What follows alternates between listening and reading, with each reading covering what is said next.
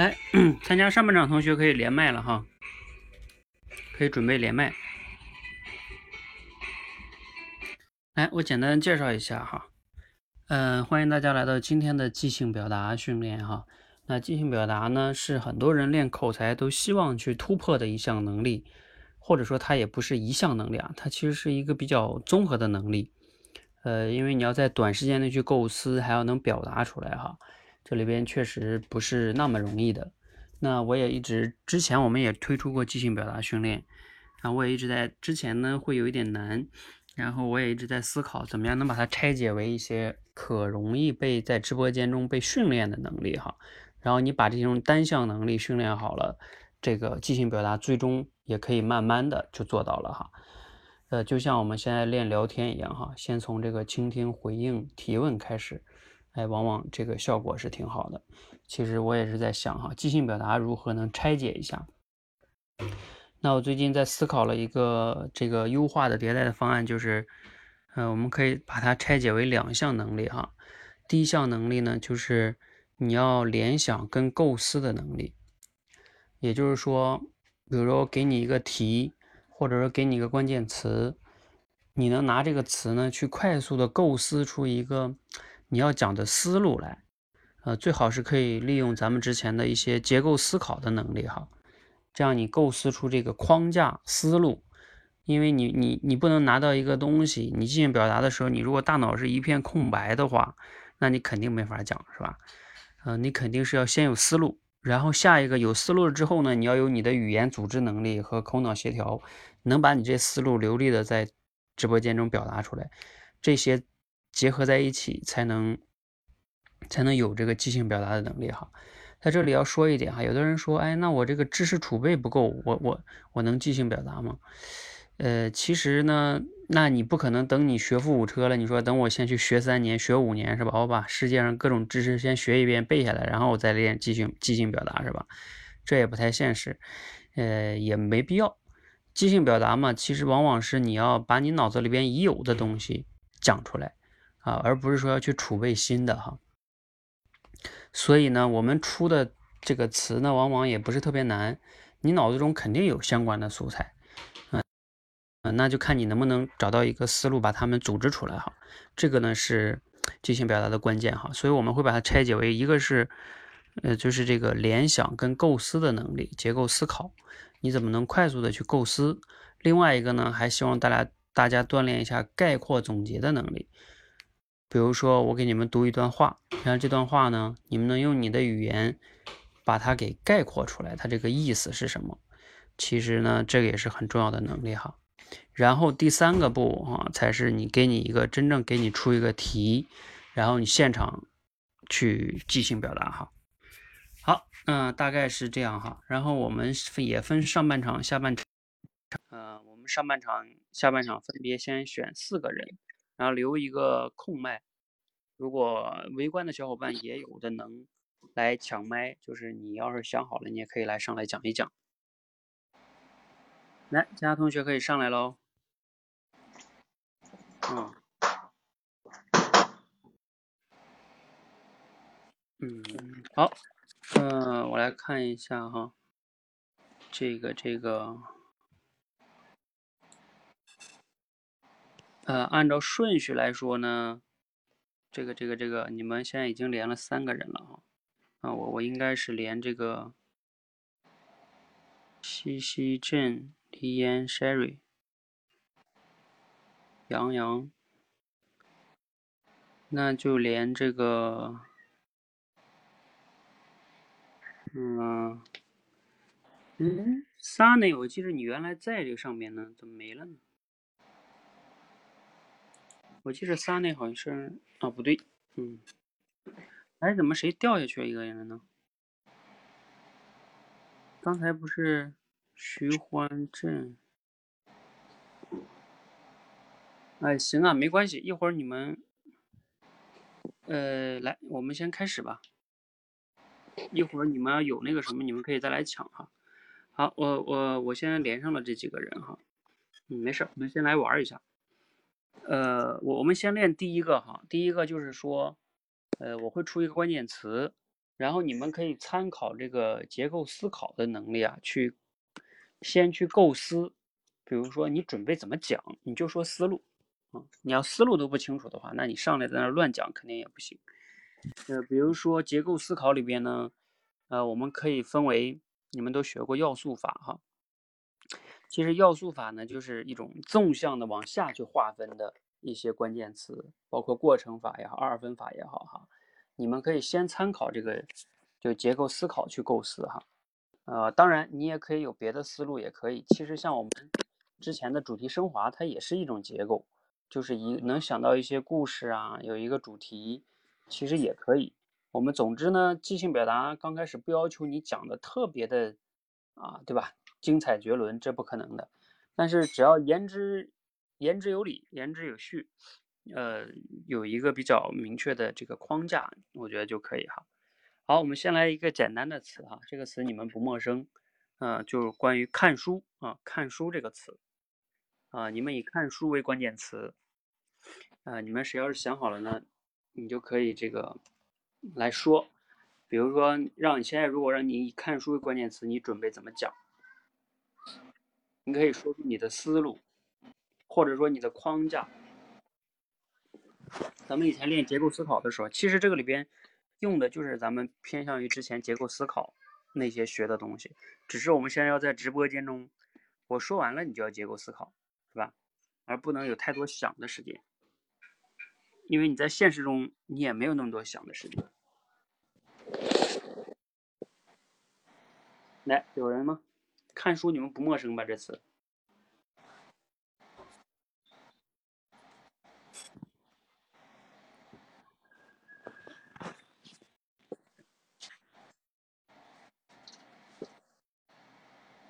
我们就说思路就可以哈，先不用完整的讲。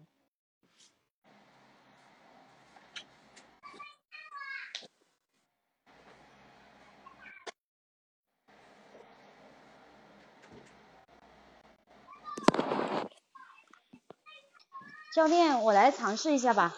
嗯，好。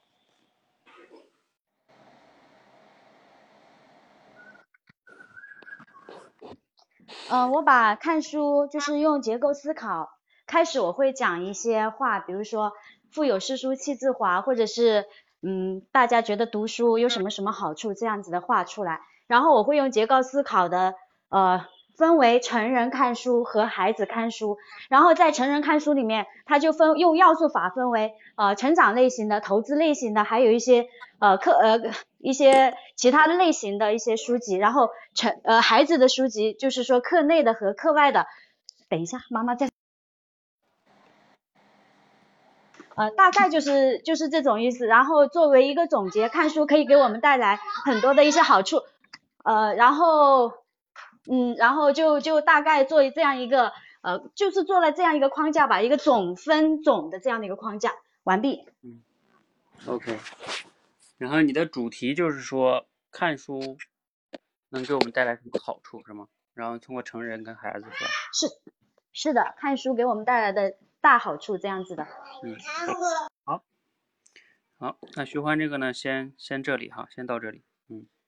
对我们其实大概这样思路也可以，至少哈，我们其实哈，我跟大家讲，我们第一步练这个结结构即兴表达，就是希望大家你起码别听到一个词脑子一片空白是吧？然后什么都想不出来，那就不行了。你先别管你讲的怎么样，就像咱们练第一关那个讲小故事一样，我先不需要你们讲的多精彩，我就希望你能流利脱稿的讲出来。而这个也一样，你就先有思路，你哪怕你先不能流利说出，你有思路就行了。嗯，好，那个谁是这吗？呃，洋洋，哎，剑先来。嗯，让剑先来。嗯，好吧，嗯，是这样，教练，嗯。教练晚上好，各位小伙伴晚上好。如果我去讲这个关键词的话，我会是一个什么样主题呢？就是读书是最低成本的一个投资。那既然如此，我们每个人都希望自己能够更好的进步，更好的投资自己。那么如何进行呢？首先，我们要选什么样子的一个书？在选书的时候，可能有一种技能性的书，再有一个才艺方面的书。嗯，这这样子的话，通过要素法去做这个这样子的一个解读。再有一个，我们怎么样子去，哦，就是说我们在什么时间去读书？在大块的时间里头，我用二分法跟碎片，呃，和碎片化的一个时间，这样子的一个二分去说。我们如果说是有大块的，就是有整整整块的这种时间的时候，可能我们可以尽心的读一本，呃，读我们就是需要选修的一些科目。但是呢，就是说我们还。因为成人的节奏比较，我们现在的生活节奏比较快，我们还有很多碎片化的时间。这个时候，我们可以利用电子书来进行这种自我充电，通过这样子的一种方式，让我们知道自己，啊，让我们更好的进行自我投资、自我成长。好，讲完了。嗯，对的。OK。好，那我觉得郑刚才这个主题的还是挺好的哈，就是怎么样去更低成本的投资，然后从选书，然后到什么时间读书，呃，我觉得你要是再加一个的话，应该可以再讲一个，就是每次读完书还可以做点什么，就像我们最近刚练的那个那个，对吧？读完书你要教和用，是吧？它不就是更更好的投资了？嗯。好，你看，其实那个刚才我在说那种，就是选书不是读之前的事儿吗？然后什么时候读不就开始相当于是读了嘛，是吧？嗯，然后读完之后，这样的话它这个条理性就非常的清楚。其实我最开始最想让你们练即兴表达，最主要的就是先练这个结构思考的即兴表达，因为你要是在即兴表达情况下能有条理的说话，别人就会感觉你，哎，挺厉害，是吧？啊，嗯，起码你短时间内就能说的有条有理，这就挺好了。那个杨洋，好吧。嗯，教练，那我来，我也来尝试一下。嗯，首先看，现在看书啊，已经成为一种潮流，因为现在在一个知识爆炸的时代，呃，很多人从原来不看书，将看书形成了自己的一种习惯啊。但是在这种潮流的呃潮流下面，我们可能有些人并没有，并不是真正的去。呃，喜欢看书只不过是跟随潮流，也就是说，我们看书的效率也就大大的降低了。那么，呃，所以说，如果说你要一定要自己心里想要看书，才成为一种真正的需求才是最重要的，不一定要是呃一定要去看书什么样子。那么我将看书呢，我我觉得，嗯，它确实有一些优点，它能够。增加增长我们的知识，包括像我们现在练习口才，给我们提供一些素材，呃，甚至还有一些可以让我们看到一些不同的观点啊。其实像我本人而言，我对看书其实没有不太敏感，特别是里面的非常好的词语，我不能够马上的提取出来，所以我觉得看书对我也是一种不是不太实用的，呃。呃，不太实用的一种方式，相反，可能是一些音频、视频对我可能呃，先主要说思路哈，你不用完整讲，你知道嗯，好，那我就讲第三点啊。那么我们应该怎么去呃看书的时候，我们应该怎么去呃让我们看书效率更加高呢？我可以分为三点：精读、粗读和略读。然通过我们理解这这些内容，所以总之，如果我们想要得到这是呃获得知识，我们不一定要通过看书，我们可以获呃从各个方面去获取获取一些知知识，不一定要跟随潮流。好，我分享完了。嗯，OK，好，嗯，我我再再再再补充一点哈，其实咱们说这个思路的训练哈，有时候也有一个好处就是什么呢？能让你锻炼用一个简单简洁的语言，把你要讲的要点给别人能说明白。或者说你的逻辑框架能说明白，其实这也是一种能力。有好多人呢，就像我们练那个即听即说的时候，我为什么让你们讲那个故事要一分钟以内把它讲一遍？其实就是把这个故事的核心要点，哎，简单的讲完啊。包括我们这个这个讲述这个哈，你比如说刚才我听下来的话，就会感觉你这个有一点不是特别明确。你又说啊，我们不需要看书，然后你刚才又讲，你中间还会讲粗读、精读、略读。然后你又会说不一定看书，那请问你那个粗读、精读、略读什么还要不要细讲呢？中间？嗯，我我为什么要讲粗读、精读、略读呢？就是说我们呃，其实我们就是可能没有这种方式去正确的看书，导导致我们看书没有效率。那 我知道没效率啊，但是你有一个问题是，你还一直说，其实我我们也不一定看书。因为你这不一定看书就变成了不看书，不看书的话，那那就谈不上效率这件事儿了呀。嗯，好，那？我都就是我都选择不看书这件事儿，我还看书，因为所谓的效率是什么？效率就是说我用单位的时间内，我能有多大的，比如说看多少或者收获多少。那大大前提都是说我在干这件事儿，你都没干，那那那个成果就是零啊，就是读书这个，对吧？就没读，那其实这个效率好像就感觉有一点问题哦。嗯，嗯，行，我的思路有问题，好，谢谢教练。好，没关系啊，嗯，继续，教练，我是薛宇，我尝试讲一下。嗯呃，我给看书取的名字是《看书的重要性》，我会从开头“书中自有黄金屋，书中自有颜如玉”这句话引出古代的时候，就古人给我们提示一下看书的重要性。然后中间部分我我会以二分法，就以自己主动读书或者被动读书这两个方向去论证出读书的重要性。在最后结尾的时候，再次呼吁我们需要主动去读书，才能收获更多读书给我们带来的知识。完了，嗯。OK，嗯，那那请问你那个主动跟被动，你大概会讲什么内容呢？你有什么核心的理由吗？就我觉得个人来说，比如说我对某一本书很感兴趣，我可能读了这本书能学到更加多的知识。要是朋友或者其他人推荐我去看一本书，就被动的不是我自愿下的情况下去读这本书，可能我只会简略而过，就完全没有办法去学到书中所传授的知识和观点。嗯，OK，好，我就不细问了哈。呃，至少我觉得这个框架还是比较清楚的，就是主题也比较清楚，就是要谈重要性，然后我从两个角度，然后我最后再总结一下，是吧？呃，至于说内容你能讲得多丰富，这跟你一定的知识储备有一定的关系哈，但至少你要有思路。嗯，好，那这个现在九点二十八了哈，啊，我们这个读书这个呢就先到这里哈。呃，我们接下来呢，因为我后边还有一点那个，还有第二个环节哈。第二个环节呢是，就是概括能力哈。比如说我接下来会读一段话，然然后呢，你们听完这段话呢，你要用你的语言简洁的把这个意思概括出来。其实就要锻炼你的语言组织能力，又要能把它说的明白，又能说的这个说的清楚，然后又又能不能说太多话，是吧？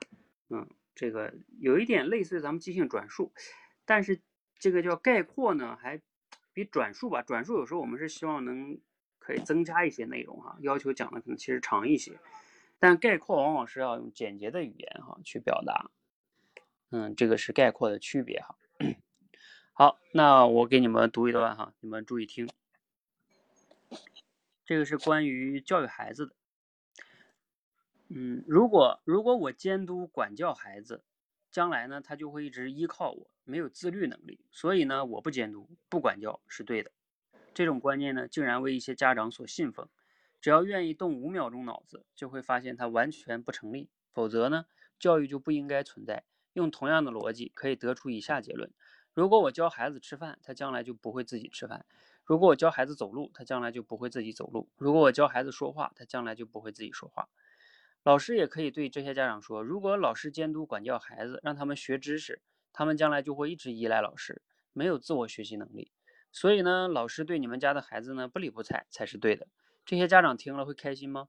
可能火气啊比谁都更大。也就是说，只要凭本能，他们就能发现这种论述的不合理。但为什么放在自己身上就乐于接受呢？用伟大的历史学家爱德华·吉本的话来说，这就是野蛮人的重要标志。他们任由自己的本性驱使，无法约束自己，没有长远眼光，动辄就为小事发怒，以命相搏。对于马上能得到的享乐，总是无法拒绝。不监督管教孩子才是好的，孩子自然会长成优秀的个体。这种说法能够马上让他们免除劳动，享得到享受，野蛮人无法拒绝。好，讲完了。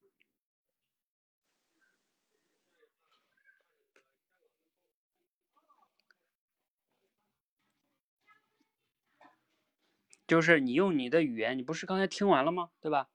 首先你问有点像咱们那个倾听提问哈，但是不用你那么回应，你就是说你听完了你你理没理解？如果你理解了，现在假设就是我讲完了，你就立立刻转述概述吧，概述给别人听。我刚才那话到底是啥意思？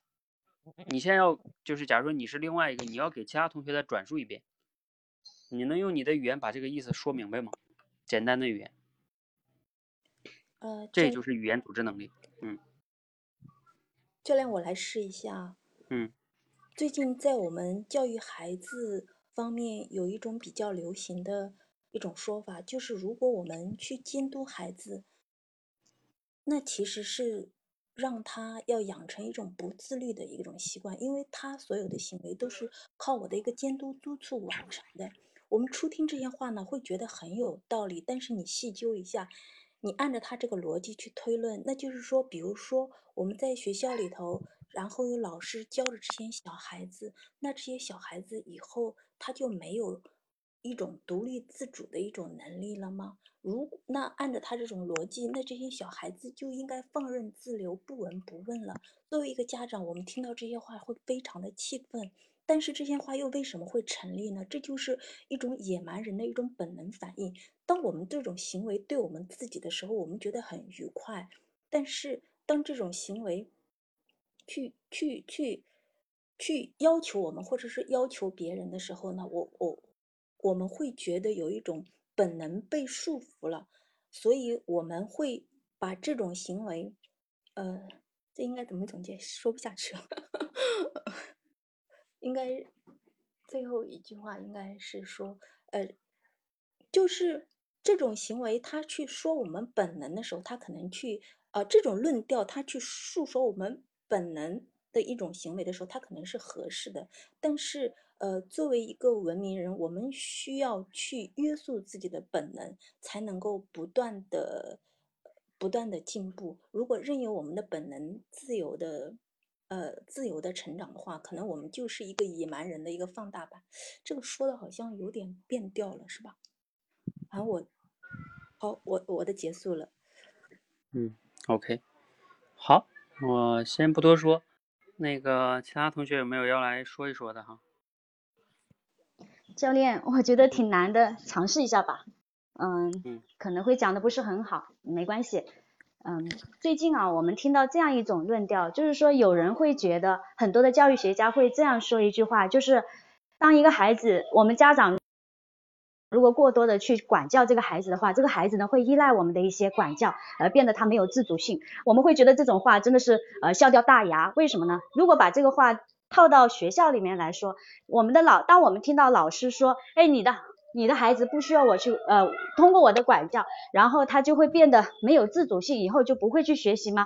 是不是这个这个论调我们听了以后就会很搞笑？为什么会有这样的一个论调呢？那就是因为我们很多人的大脑啊，他喜欢不动脑筋去想问题，他觉得如果有一个现成的一个事情能够让他马上去解决的话，哎，他就觉得这个特别合他的心意，这就是他们眼光很短浅的这样的一种。想法，或者是说他们的呃是一种野蛮人的一些想法。如果我们真的要打破这样的一个魔咒，我们需要不断的从从自我去突破，因为只有只有父母改变了，然后才会影响他的孩子。好，教练，我说完了，好紧张啊。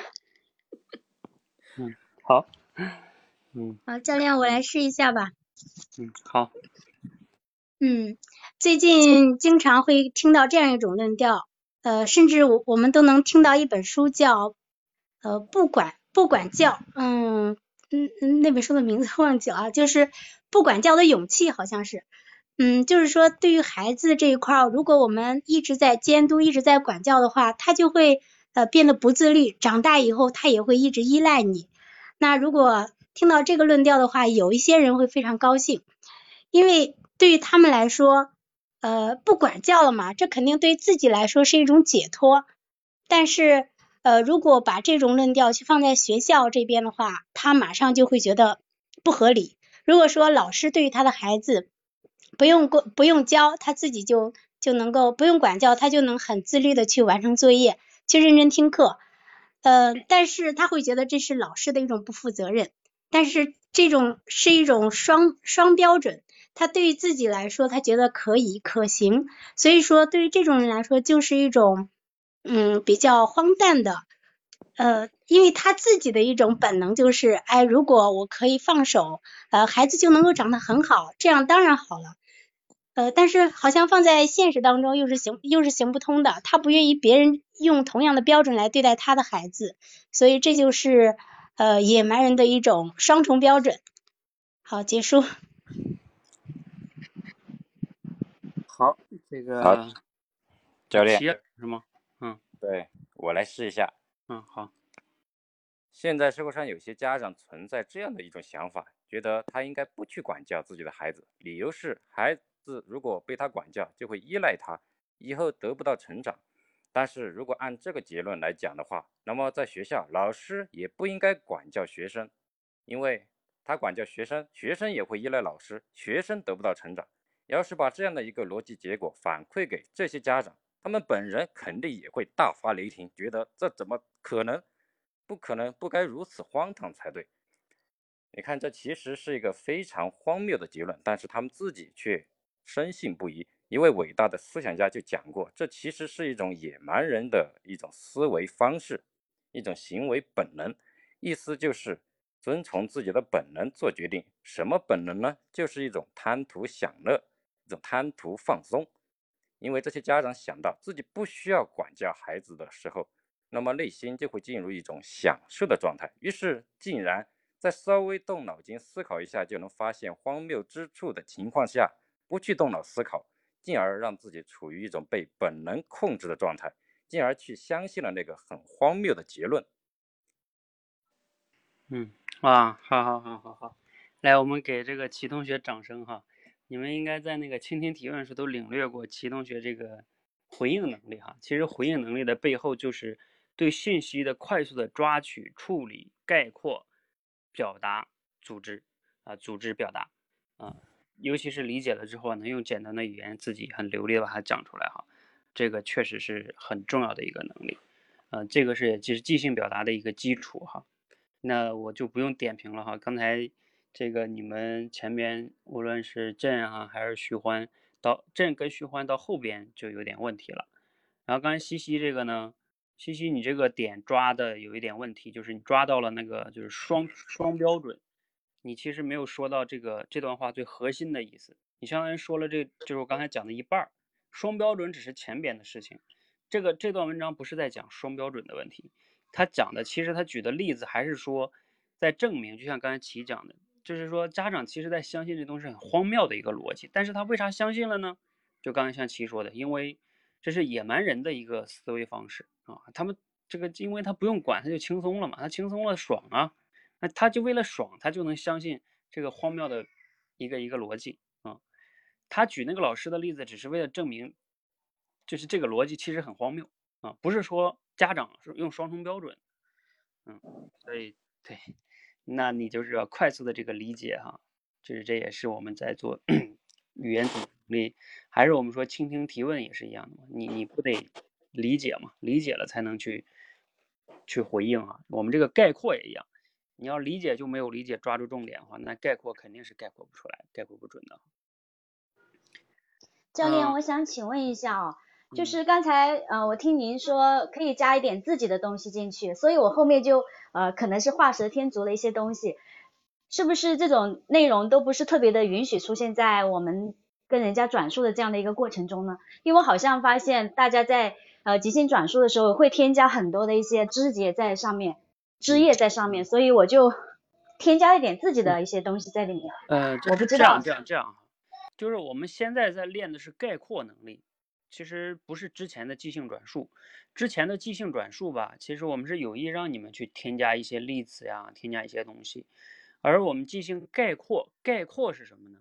概括就是要用经典的语言去概括原来中的意思，就是理论上来说不用加太多东西的，不是扩展哈。我们在转述的时候啊，它往往有的时候其实是需要拓展一下的，因为你要转给别人嘛，你可能在这过程中举了一个自己的例子，是吧？因为转述的场景是不一样的。呃，这里边其实侧重于是概括，嗯，好，对，概括就是要简单明了，然后你能把这事儿说明白。你比如说哈，甚至有一些不重要的话都可以再删掉，你比如说是像这段话，你要是更简洁的概括，我觉得其实可以概括什么呢？就是说，哎，我们很多家长竟然在相信一个什么样的理念呢？就是孩子不用教育啊，就是少管他就能成成才。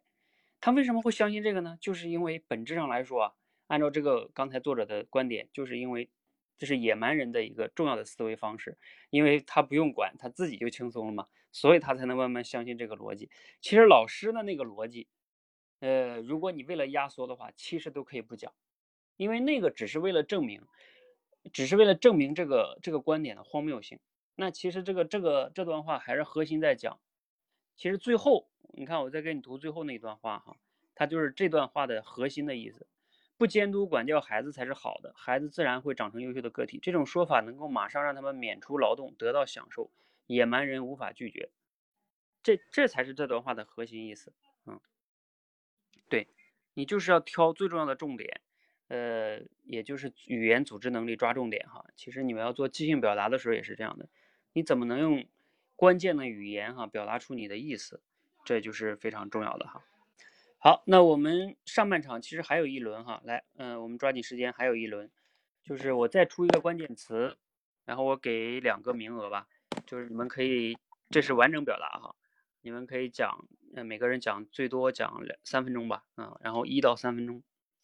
好，那大家听哈，这个关键词是你们应该也不陌生，嗯，就是拼多多，嗯，那个那个拼多多知道吧？那个电商那个名字哈。然后你们可以用这个关键词去自由的构思，自由的讲。这是完整讲了哈。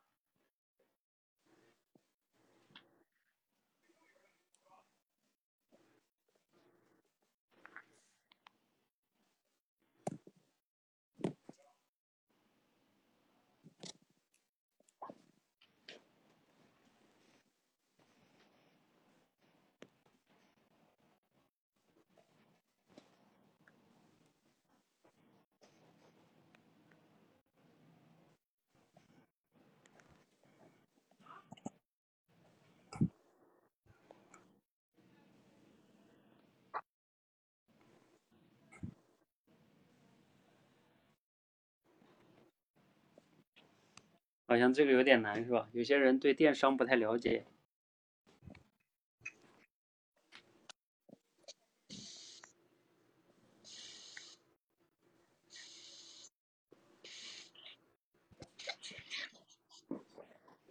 从来没用过，其实有时候跟用不用过没关系，你只要听过它，你知道它是个什么东西就可以了。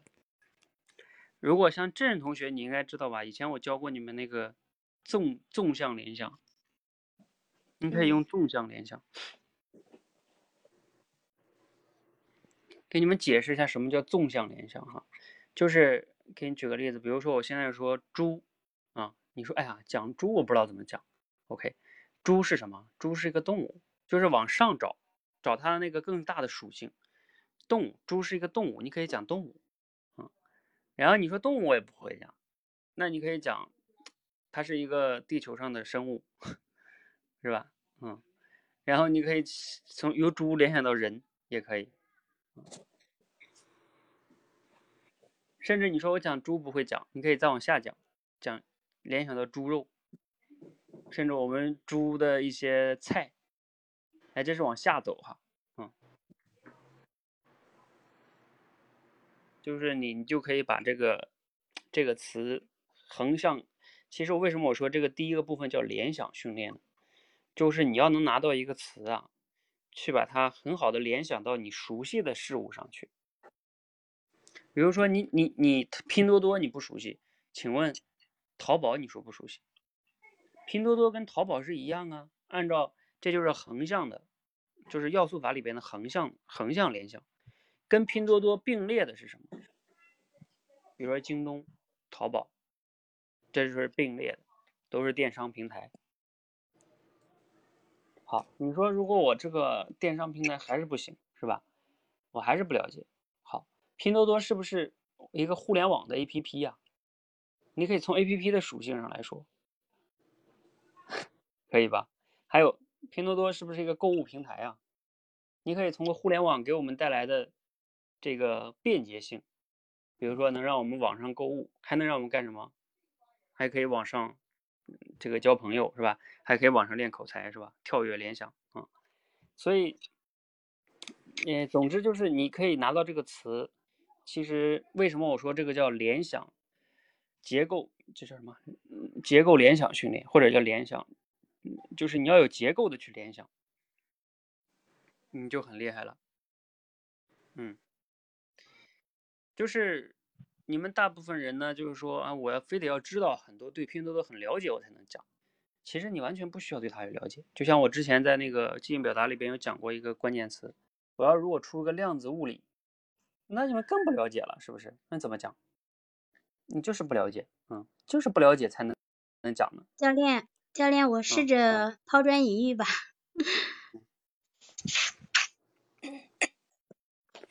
好，我开始了。呃，大家都知道，随着互联网的发展呀，很多呃互联网的 APP 已经改变了我们的生活方式。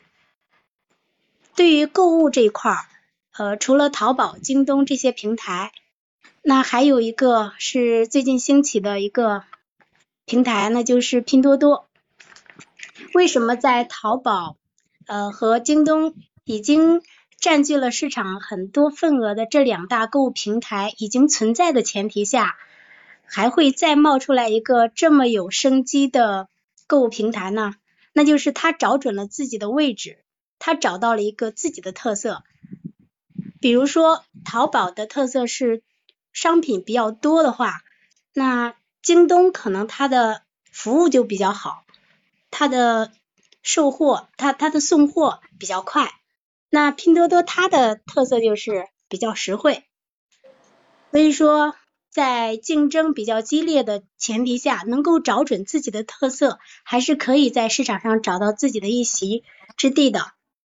那对于拼多多来说，它其实对于呃自己的受众群体也是有了细分的，呃，我们应该可以知道，很多学生啊，很多呃，就是收入不太高的那些呃群体，他们喜欢用拼多多。通常我们会在微信群里或者朋友圈，经常会看到有人随手发一个拼多多的链接。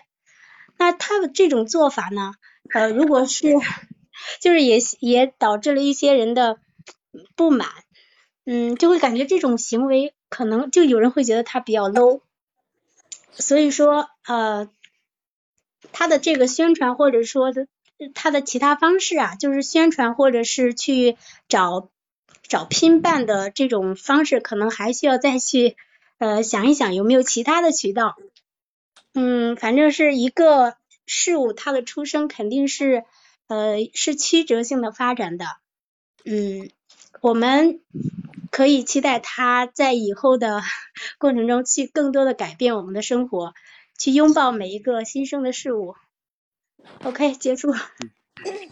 OK，我发现你到后边这个有点讲不下去了，是不是？对。嗯，其实哈，我跟你讲，我刚才给你个建议，就是你前面那个前面其实挺好的，前面就是从淘宝啊，它就这个定位嘛，嗯，淘宝的定位。京东的定位，拼多多的定位，定位它的价格优惠嘛，是吧？其实你这个这就算一个主题嘛，对不对？主题就是说你要找到一个定位，你看拼多多也能杀出一条血路来，那你就要抓住你这个主题啊，就是定位这件事情。定位能，让自己找到这个独特的发展空间。嗯，但是你后边一下突然间转到了说，哎呀，他这个什么 low 啊，然后怎么怎么样，这就变了，这主题又变了。你要。对，你知道你从定位，你知道一下能跳到哪儿吗？就是咱们主题升华练的，它这个这个企业能定位，请问个人能不能定位呢？个人发展的时候不也一样可以要思考自己的定位吗？对吧？跟别人的优势，假如说你学历不够高，然后你的这个外表不够漂亮，那你是不是也要找到自己的一个独特的定位？假如说我干活踏实，是吧？啊啊，等等等等哈，反正就是一样嘛。你从企业的定位到个人的定位，你其实就能找到一个主题。嗯，这样的话你就能讲了。好的。好。呃，这样哈，由于时间的关系呢，呃，还有人要讲吗？刚才我看 Sherry 上来。教练，我尝试讲一下，长话短说吧。嗯，对。大家好，我叫 Sherry。当我们开始用步步高手机的时候，首先是从它的铃声开始认识到步步高手机。而当我认识拼多多的时候，是因为它的一句广告歌歌词：“拼多多，拼多多，我和你拼多多。”由这句话让我认识了拼多多这个平台和软件。前一段时间，有位朋友叫我帮他刷一个单，因为他是淘宝上的店家。我问他为什么在拼多多开一间店呢？他给他给我一对比，原来才知道拼多多现在的平台门槛是这么低，优惠力度是这么大。平时在淘宝要开一家网店，推广加后台运营的话，需要个十万八万的；而在拼多多的话，可能花个一两万。就能进入拼多多这个 APP 上面开一家属于自己的网店，而且不需要做任何推广，无非就是叫朋友刷刷单，把你的业绩稍微做一下，能排到前面前面一点的名额就行了。经过他的介绍和我帮他刷了一张单，我才知道拼多多现在的门槛比较低，据说是从。之前淘宝由于打假的关系，流失了一批店家，这一大批店家就直接来到了拼多多这个平台。所以，我觉得，有时当我们不经意间就会发现，某些东西或者某些平台或者某些事物、某些规则，当你越来越严的时候，下面就会跑出很多山寨版的，类似于。拼多多的这种东西，那当然这就源于拼多多的总裁他是多么利用这个机会，而且大量的推广合作优惠，就连比较红的《快乐大本营》等一些知名的综艺也在帮拼多多做广告。所以我认为，当我们不经意间就会发现，身边越来越多的。A P P 有的慢慢慢慢离开我们的视线了，有的越做越好的已经来到了我们的生活中，还有些已经到了我们手机上。讲完了，教练，我也找不到这个主题了。OK，我也发现越讲好像越不知道，那你都得要落到哪儿呢？对吧？嗯，对。看哈，这就是我前面让你们去练这个思路的原因哈。你要是练好思路的话，你你就能快速的找到一个框架和你最终要落的那个主题点是什么。呃，我们说即兴表达，在我看来最重要就刚开始要练这个东西。嗯，你要不然你就上来这是边说边想，边讲边说，你们有时候又做不到那个能力，就是边想的时候就能把主题给给想出来。你必须得能用很短的时间就能把这个框架想出来和主题想出来。啊，你比如说像你刚才讲这些素材的话，嗯，那。嗯，我可能大概用你这些素材的话，一个是它那些门槛低，这是你讲的一个素材，呃，所以，呃，比如说，你比如说这个叫什么？你可以谈谈这个机会是吧？对于我们一些普通个体来说，啊，像身边这样的机会，等等等等的哈，是吧？我们还是可以去发现和利用的。比如说你十年前错过了淘宝，那今天呢？如果你还想做电商，你就可以不要错过这个，是吧？嗯，等等等等哈，就是类似于这种抓住机会哈，等等等等。好，那我们这样哈，由于现在已经四十四了，我们上半场呢先到这里，好吧？然后我们接下来有请下半场的同学，嗯，我们接下来再继续刚才这个这个流程哈，嗯，好，来下半场的同学可以上哈，嗯。不过呢，这个其他同学可以继续围观啊，我还会留一个空麦，就是你们要是想好的话，还可以来讲。好，怎么样？大家感受还还行吧？你们可以打字分享一下你的这个呃感受和收获哈。嗯，哎，现在才才四个人吗？不对呀，这个 Sunny 还没连上。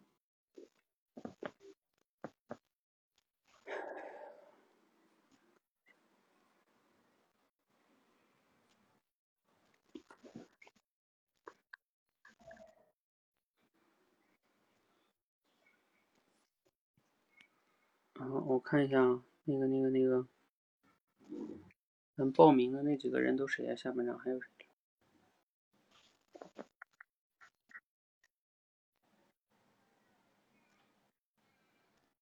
嗯，下半场有美丽心情。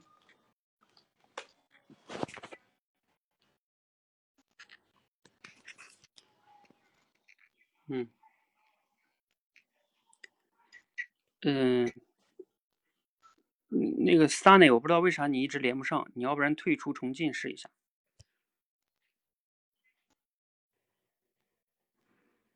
哎，你们都掉了呢，只有只有丫丫还在。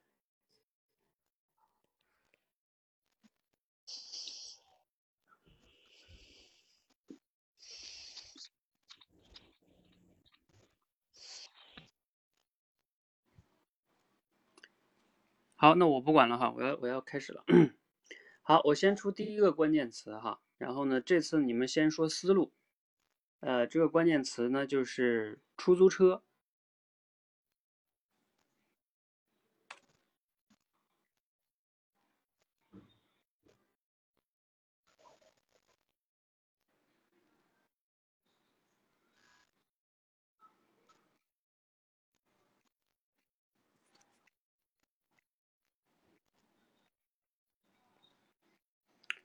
你昨天连麦就出问题啊？那你就要检查一下手机。哦，教练有更新到最新版本什么的。嗯，好，你讲吧。哦，教练，我今天进直播间晚了一会，还不太清楚规则呢。就是说那个，说我们想要分享的一个思路是吧？对对，就是你以这个离呃，你以这个出租车为关键词，如果让你讲你的框架和思路是。哦。哦，明白了，那我尝试一下。呃，出租车呢，我听到这个关键词呢，我能想到的就是，呃，嗯，就比如说我我可以讲工作没有贵贱之分，然后就首先呢讲一个现在出租车这个这一份工作不太不太容易啊，就是比较的辛苦，然后可以找一个例子，比如说就是有些人会瞧不起这份工作。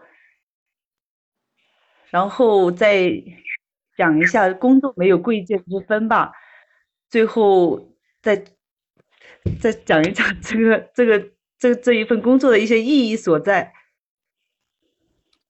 嗯，这样可以吗？嗯，那就你这就属于偏向于主题升华了。嗯，那你就要看你的例子有没有说服力了。呃，我们一般最好是我我其实建议大家刚开始练结构思考。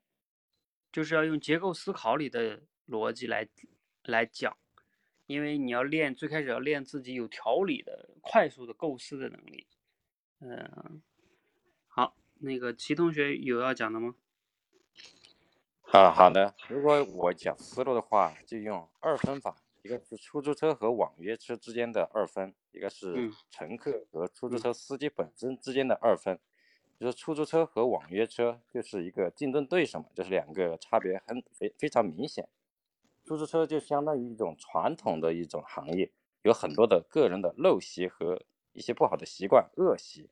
然后网约车就是适应新的时代的发展变化，所以很受乘客们的欢迎。然后从司机和乘客本身来讲。呃，司机方面可能也是相当于传统行业里面的一些年龄偏大、知识也比较落后之类的这种特征。网约车司机呢，相对于更加年轻、更加专业化，也更加丰富吧。呃，大概就是从这两方面讲。这就是乘客，还有乘客，乘客就是对这两个类别之间的一种倾向性，就相当于对出租车只是保有一种。就是越来热情越来越低这样的一种状态吧，对网约约车就越来越倾向，越来越青睐，大概就是从这两个两分法来讲。嗯，那你比如说你最终想落到的主题上是什么呢？如果最终要讲，肯定是讲到网约车更加适应社会新时代的发展，更加适应满足人们的需求。所以就说，企业的发展一定要根据市场的变化，根据人的需求来不断调整自身的发展策略，改进自身，提升自己。嗯，OK，好，挺好。哎，对，你看这个刚才这同学，嗯，还说哈，逻辑思维清楚哈，这就是咱们结构思考让你们练的哈。你就是要能把我说的结构思考那几个方法，能快速的能思考出来哈，并且能构思出来，其实就已经能应付大部分的日常表达了。嗯，一个二分法，然后就可以了。当然也有一定的素材哈。其他人还有吗？我看看这个 Sherry 有写哈，出租车的图，在出行打车工具中，只要出租车的市场服务在滴滴、神州打车软件开发之后发展的趋势。出租车完败给手机热车软件，最终呼吁出租车行业看一下我们享受等价的服务。教练，我来讲一下吧。嗯。我是美丽心情。嗯，那出租车这个关键词呢，我是想讲，就是出租车这个行业，我们如呃，出租车这个行业呃如何发展的更好？那我我就可以从。呃，两个方面去那个去讲解，就是 一个方面就是在出租车行业，它对呃出租车这个车辆呃这些这一块的这个行业的这个管理方面去做好这个呃管理的这个工作。然后呢，呃，另外一个方面呢，就是从呃这个出租车的它的一个嗯服务品质方面吧，服务品质方面呢，我就分为两块，就是。呃，就是这些出租车司机啊，他们在呃在接触 接待这个乘客的时候，他们的这个服务热情方面呀，包括呃像我们很多人做出租车司机，很多出租车司他们都会热情的和我们聊天，这是嗯这一块，还有一块就是他们的这个这个专业 专业方面，就是嗯他们熟悉这个城市的一个路线的问题呀，嗯。但是教练，我觉得就是可能讲的，就是这个二分好像没做好。这个管理这一块的话，它其实它也包括了这个服务的品质，好像没讲好。嗯哼，嗯，对，就是你如果做这二分的，这个就是这个结构思考这块儿，好像不是属于我们的 MEC 原则。嗯。对。嗯，就是我觉得你要是用二分，刚才我在想哈，你可以用什么呢？嗯，一个是它叫什么？你可以用它叫，比如说出租车啊，它怎么样能发展更好？一方面呢，你要是利用出租车现有的优势啊，然后再发展新的优势。比如说现有的优势是什么呢？起码它是这个合规经营的司机，就像你刚才说的是吧？啊，他们可能比较专业。还有一个，他他他是有有人信任的，因为比如说同样打车。出租车出事故可能会少小一些，对不对啊？你看之前那个什么网约车，有时候他会，这个司机也不一定有出租车司机靠谱嘛。就我们说从安全性来说哈，是吧？嗯，这是它现有的优势。然后我们还要去发展，就如果你想要有更好的竞争，还要培养自己的这个新的优势。比如说这个出租车这些公司是不是也要培养自己的一个软件呢？是吧？也让我们可以叫车更方便，而不是在路上。对吧？那挥手，他又不停，他拒载，嗯，等等等等，这些还有，我们也要给出租车做完他的车给他打分。假如说我说不用这个滴滴的平台哈，就是出租车公司他们也应该做这个软件，然后提升自己的这个，就是让乘客去呃更好的约车，更好的监控这个司机的这个这个服务，是吧？嗯。这一个是发挥现有优势，这不能丢的。然后另外一个呢，再培养新的优势，才能更好的对抗这个网约车，是吧？嗯。啊，当然还有一个就是价格，嗯，就是价格能不能不要比这个网约车高太多，可能就会好一点。好，对，那个出租车你们还有没有要讲的啦？教练，我来讲一下，我是丫丫。嗯，好。呃，我的一个主题可能会是，就是说养成健康的习惯可能很简单，因为现在的一些现象就是很多人上班呀都会开车或者是打出租车，但是很少会选择一些简单的呃骑单车啊或者是步行的这样的方式，但是他们呃健身的时候呢又要去那种特定的地方呃才会去去就正经的去健身。其实我要想说的是，就是养成健康的方式其实有有几种。不仅仅是呃去那种正式的地方场所去健身啊，去做一些瑜伽，呃去瑜伽馆去做一些瑜伽呀。其实我们平时的生活当中，不管是下班的时候和上班的时候，其实都可以做一些简单的一些一些动作、一些运动。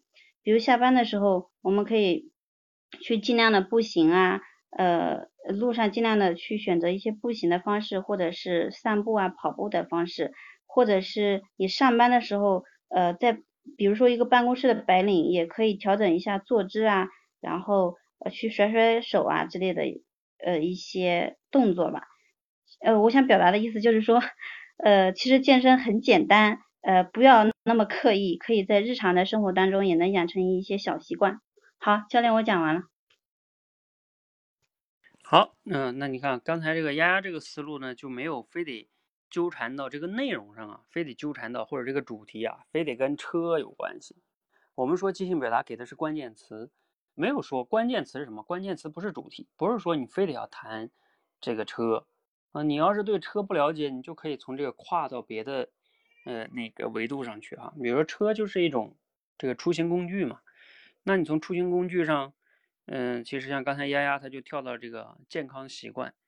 那你比如说，哎，如果我刚才给你一个建议的话，就是你可以讲什么呢？就是我们养成健康的习惯其实很简单。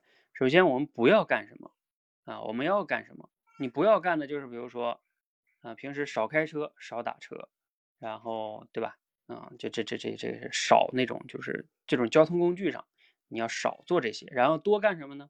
啊，我们要多去走路、跑步、骑自行车，是吧？等等等等哈，甚至还有一些别的，像你说的，是上班的时候等等等，那你就可以从啊不要什么要什么啊，这十个二分法，然后再加上点要素法，基本上你这个内容就算是啊完整的、丰富的哈，可至少是有的讲的，嗯。嗯好，好，那时间的关系呢，我们就先这个先到这儿哈，出租车这个。然后接下来呢，给大家再再来一段概这个提炼总结吧，哈，就是概括能力。我选的是一段罗胖的六十秒，啊，你们需要注意听哈，我来我来读，来注意听。话说啊，有一个问题，人是从什么时候开始衰老的呢？是岁数大的时候才是衰老吗？不一定。我的同事啊，一个同事说。是从人生的高光时刻开始的。这一辈子啊，什么时候你最风光，从那此后的生活就是衰老。为啥呢？因为人是靠成就奖励的反馈活着的。你最风你最风光的时刻呢，就是那个成就奖励最强的时刻。后面啊，如果没有事儿可以加大奖赏的剂量了，那一个人衰老就开始了。从这个角度来看啊，防止衰老最好的办法呢，就是让自己一生都活在上升期。后面都有更好的风光时刻，你可能会说啊，这怎么可能呢？可能啊，我这里就有两个办法。第一，你要做一个巨大的工程，要用一辈子的去做的工程。人生最辉煌的时刻呢，可不就拖到最后才交卷吗？第二，你做一个价值持续积累的事儿，比如去当老师，岁数越大，培养的学生越多，人生的奖赏就越到后面就越大。这样的人生啊，其实呢就是不衰老的人生。好。看完了，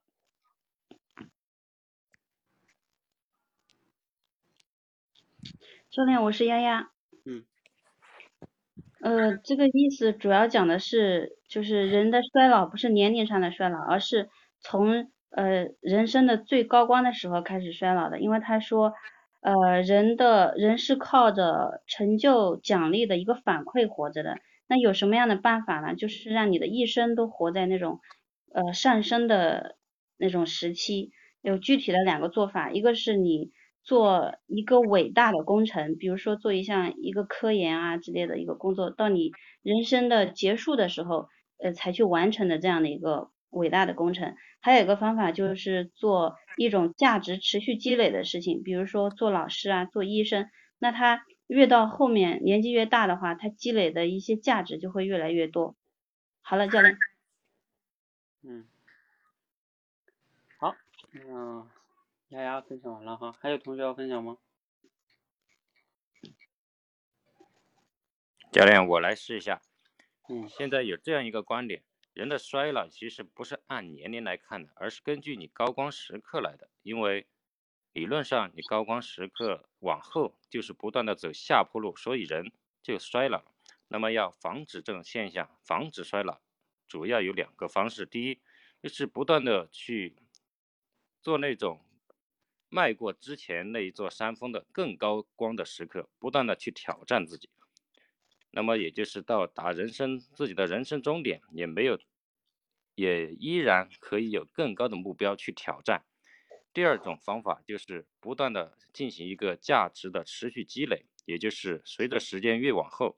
你的高光实际上越来越积累，越来越高，这两种方式就能够有效的避免我们人的衰老。嗯，好，差不多。嗯，这个呢，就你们讲的是应该差不多是应该，我觉得你们两个讲的都差不多。只不过其一呢，前面丫丫讲的可能会更加的，就是贴近原文一些。比如说他他也有讲那个靠奖励的反馈嘛，然后讲那个，嗯，做一个一生的工程是吧？然后后边呢，这个齐就把它变成了说，我们要不断挑战高目标。但这个你齐你讲这个就和，呃，他这个有一点点的区别了，因为他说的是做一个一个巨大的工程，用一辈子去完成，就是说这一辈子这个工程也没做完呢，你一辈子都做不完。那他不是说一个目标挑战一个目标那样那样去挑战，他就是指这个大目标够你干一辈子干不完，嗯嗯，所以其实好像还是不太一样的，嗯。然后那个价值积累那个当然是可以的哈。好，那我们这个呢也就先到这里哈，因为这个比较简单，我就不让大家再去概括了。但是如果你要是感觉自己没反应过来呢？呃，这个就需要你去 继续锻炼了哈啊，怎么样能快速听完就能抓住重点，并且你能用语言组织出来，这就是反应组织能力哈。呃，好，那我们最后再来一个关键词吧，然后我们就完整的结束下半场。来个什么关键词呢？来吧，你们现场出个题吧，你们打个字，有谁想出个关键词？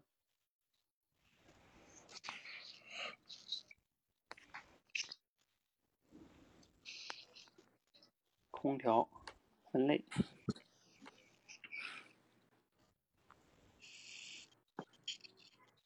好，我想到一个词啊，就是因为那个 Sherry 说了分类，来，你们说垃圾这个词了，因为上海不是在实行什么垃圾分类嘛，这也算是一个跟垃圾这一个最近的新闻了。但你不一定非得讲这个啊，我就说讲垃圾这个词。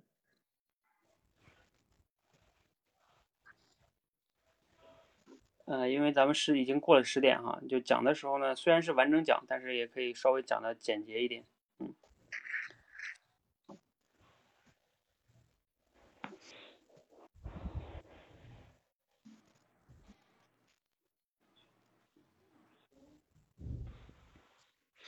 啊，教练，我来试着讲一下吧。嗯，垃圾这个东西，实际上我们对它的理解都是有误会。因为有句话叫做“垃圾就是放错位置的资源”，其实它是拥有着正反两面性的，而且非常明显。只要你用对了地方，它就是资源；用错了地方，它就会带来很大的危害。先来讲用错的地方，其实我们随处可见，其实各种各样可被回收利用的垃圾都被随处的抛弃掉，很随意的就扔掉，只是简单的处理过，而完全没有把它当做是一种可以。持续回收利用的东西，就这样白白的浪费掉，很可惜。把它扔到海里，把它扔在城市周围，不仅危害了海洋环境，还危害了人类自己的身体健康，真的是非常的让人痛心疾首。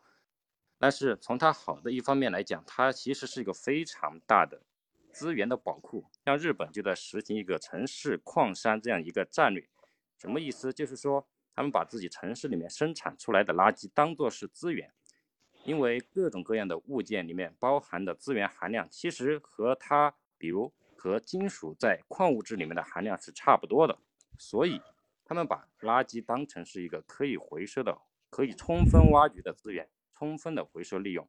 所以日本的垃圾分类做得那么好，以及自己的环保工作也做得那么好，所以我们中国一定要走向那个方向。要成为日本那样的，能够把垃圾充分变成资源的国家，这样我们的未来才会越来越好。嗯，好，看完了。好，那差不多哈，基本上是讲了一个放错位置的，就是资源放错位置就叫垃圾。然后讲到这个日本哈，然后再回到主题，我们要这个分类哈，还是不错的，嗯。不过给你个建议，就是说，呃，你刚才要是能再就用主题升华延伸一下哈，就是说，呃，垃圾我们说是资源放错了位置。有的时候我们身边呢也有那些我们看上去好像没有用的人，或者公司里边你觉得这个员工啊不太能贡献价值，那我们是不是要反思，是不是把他没有放对合适的位置呢？啊，然然后你放对合适的位置，是不是就能发挥很大的价值呢？啊，站在我们个人的角度，刚才是站在企业主的角度嘛，站在个人的角度，如果你总是觉得自己很没有用，啊，其实是不是因为你没有把自己放到一个对的位置上？所以其实就像这个垃圾一样哈，我们要寻找自己的一个定位。那无论是谁哈，无论是资源也好，还是人也好，那我们都需要思考自己应该把自己放在什么位置，才能更好的发挥自己的价值。那这样的话，你这个就升华出来了哈。好，嗯，所以我让你们练主题升华是有用的。好，教练，我试一下。嗯，好。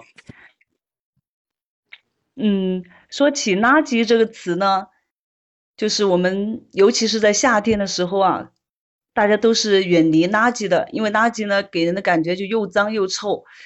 但是除了这种物理方面的垃圾以外啊，在精神上呢也是有一种垃圾存在的。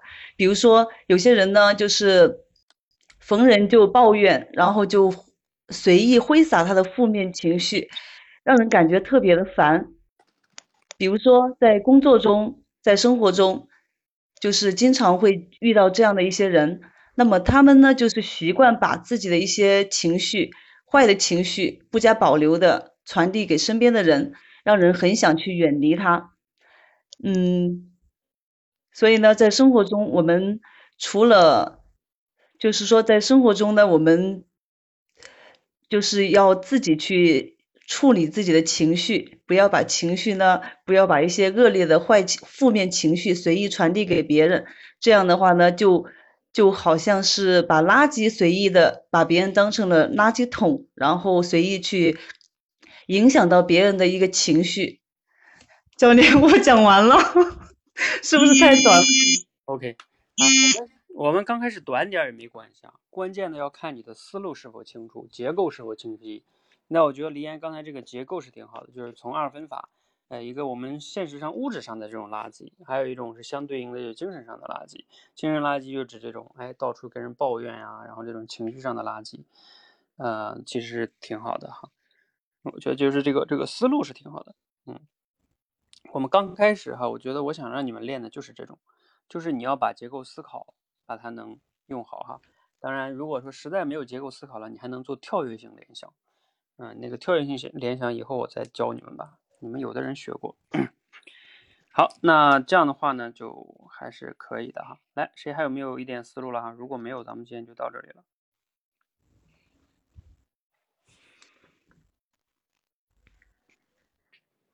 围观的小伙伴也可以哦。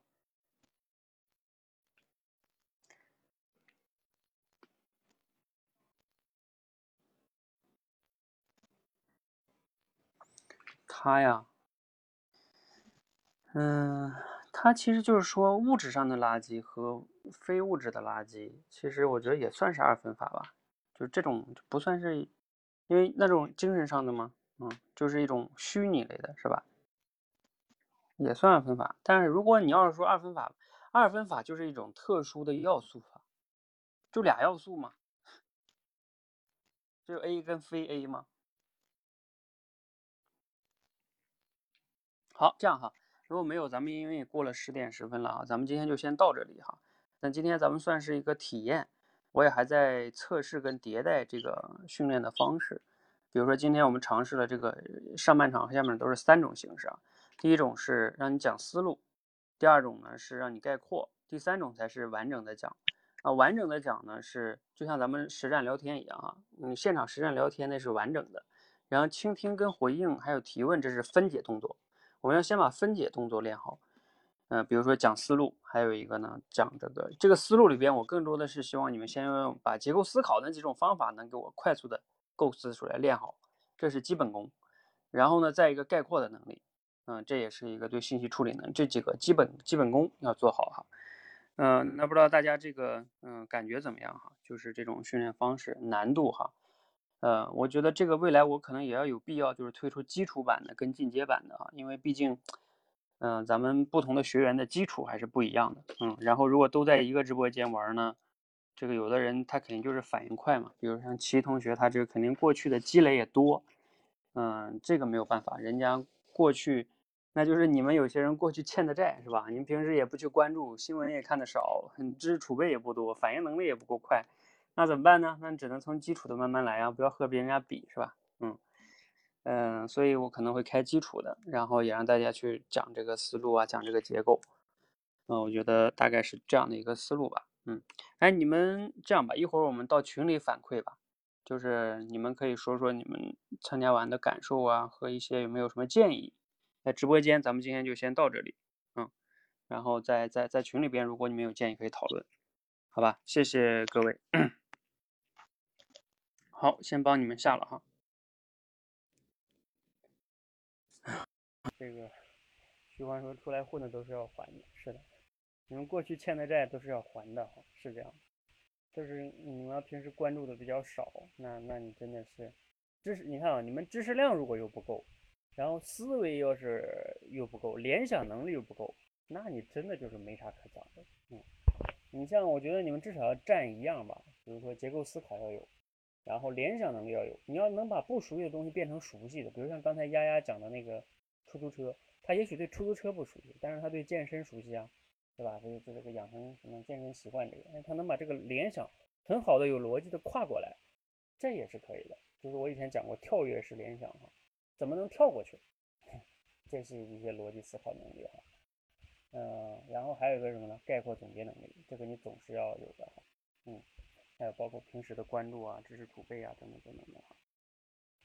好，那我们慢慢修炼吧。你们既然想练口才，那就这些就都得修炼，也不能着急哈。那谁让你们以前欠的债太多了呢？好，那我们今天先到这里哈。